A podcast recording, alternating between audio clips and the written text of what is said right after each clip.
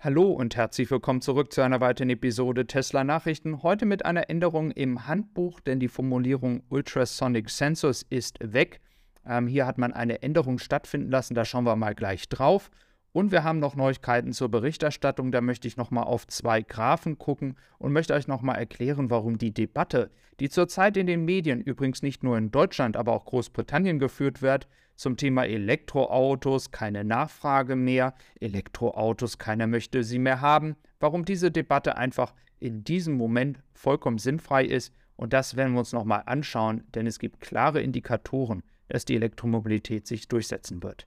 Schauen wir als allererstes auf das Thema Handbuch. Wir haben hier einmal das Thema Sensoren. Im Englischsprachigen wird jetzt inzwischen im Handbuch nicht mehr von Ultrasonic Sensors gesprochen, sondern nur noch von dem Wort Sensor. Also es wird nur noch als Sensor genannt und nicht mehr Ultrasonic. Also dieses Wort fällt weg. Genauso schreiben mir ganz viele Leute immer, dass sie gehört haben, dass nochmal Sensoren eingebaut werden. Ich weiß nicht, wo dieses Gerücht herkommt. Ich kenne auch keine Quelle bis dato.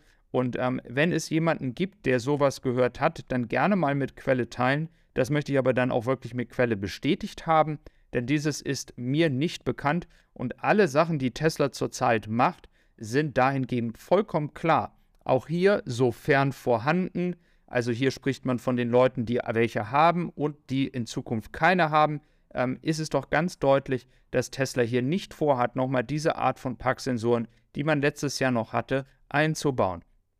Auch ist es so, dass das Model X und das Model S in Amerika gesichtet worden ist und auch keine Parksensoren mehr hat.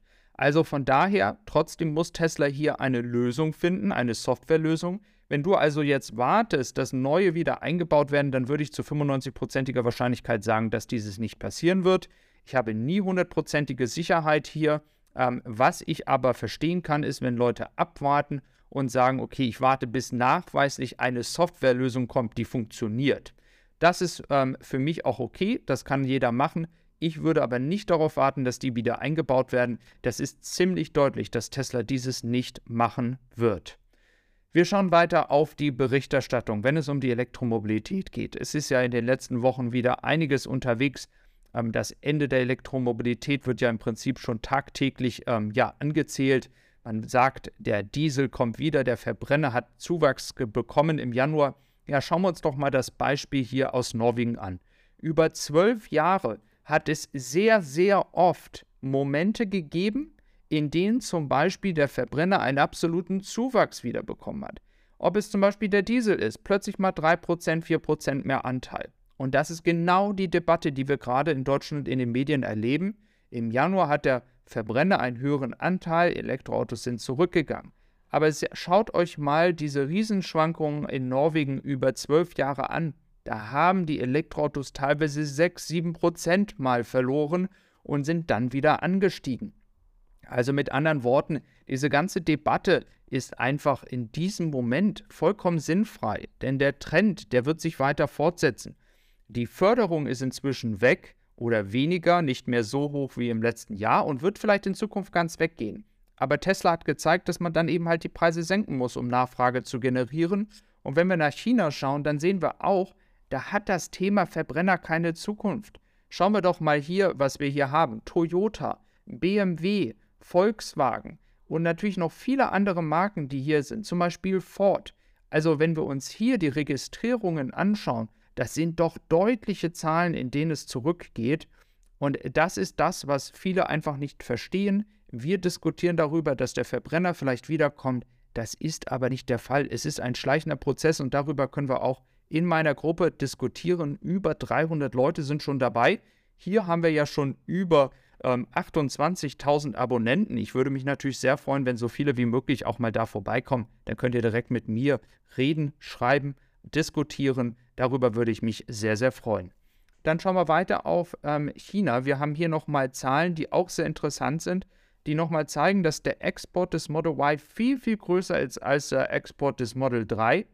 Ähm, wir haben fast Limitierungen, wenn wir davon sprechen, und dass der Hauptmarkt eben halt immer noch China ist. Und da wird auch der Trend hingehen.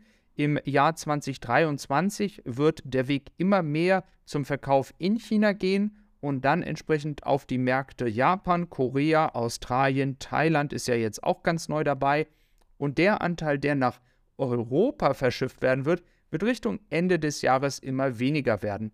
In diesem Jahr haben wir zum Beispiel noch viele Schiffe, wie zum Beispiel in diesem Quartal werden es 18 Schiffe sein, die auf dem Weg nach Europa sind.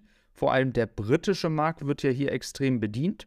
Und wenn es um das Model Y geht, gehe ich davon aus, dass auch im Laufe des Jahres dann der britische Markt aus Grünheide beliefert wird. Warum sage ich das? Viele sagen ja immer, ja, 3000, 3500 Autos pro Woche. An wen sollen die das alles verkaufen? Der britische Markt ist fast genauso groß für Tesla wie Deutschland.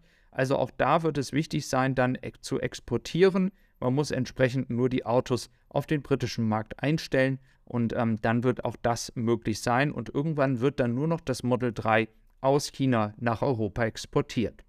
Ja, Tesla spielt weiter Ping-Pong mit den Preisen, auch in Amerika gefühlt jede Woche Preisänderungen. Hier wird jetzt das Model Y Performance um 500 Dollar nach oben angepasst und auch das Model 3 mit 500 Dollar weniger verkauft. Also da spielt Tesla absolut mit den Preisen. Und was auch immer interessant ist, jedes Jahr wieder, wenn der Super Bowl passiert, ähm, GM und andere Marken machen Werbung, aber die Suchanfragen für Tesla steigen rasant an. Es ist doch immer paradox.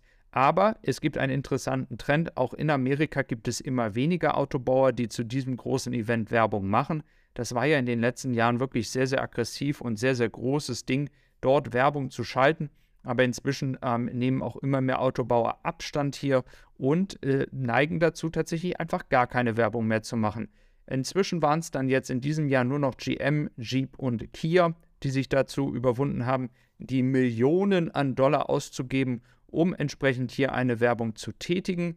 Also schauen wir mal, wie das in Zukunft sein wird. Vielleicht übernehmen ja auch viele andere Autobauer dann die Strategie, gar keine Werbung mehr dort zu machen, weil es vielleicht auch gar nicht mehr so effektiv ist, ähm, so in dieser Form mit diesem Aufwand ein Auto zu verkaufen.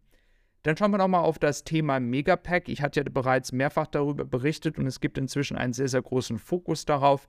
Es wird geschätzt, dass ca. 4 bis 7 Megapacks pro Tag produziert werden. Hier gibt es noch verschiedene Beobachtungen, ist noch nicht 100% sicher.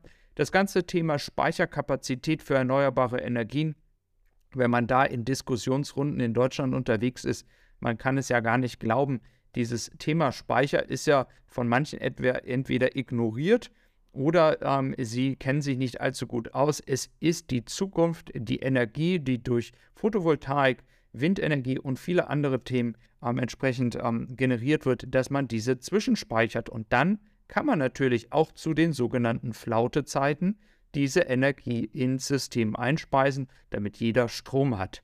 Also, ich freue mich, dass du wieder dabei warst. Ich wünsche dir noch einen schönen Tag. Bis dann und tschüss.